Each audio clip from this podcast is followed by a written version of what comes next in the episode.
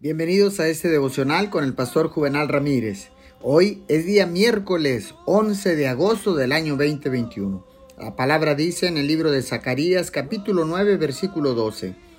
Volveos a la fortaleza, oh prisioneros de esperanza. Hoy también os anuncio que os restauraré el doble.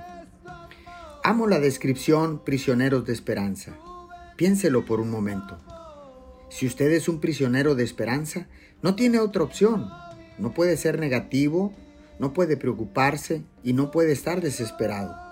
Cuando los tiempos son difíciles y cuando está tratando con una decepción, la esperanza que le rodea le hará levantarse en fe. Todo lo que le rodea le dice que Dios puede abrir un camino y, cuando eso sucede, algo se agita en su espíritu se envalentona al creer y declarar, me están pasando cosas buenas a mí y a través de mí.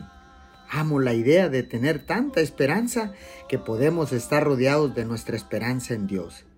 Le hago una pregunta. ¿Está listo para vivir su vida llena de esperanza y llena de fe en las promesas de Dios?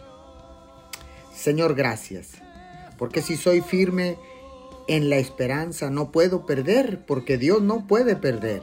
Ya que Dios está de mi parte, la victoria está asegurada, porque Dios nunca ha perdido una batalla. Te invito a unirte al que jamás ha perdido una batalla. Únete al ganador en el nombre de Jesús. Amén y amén.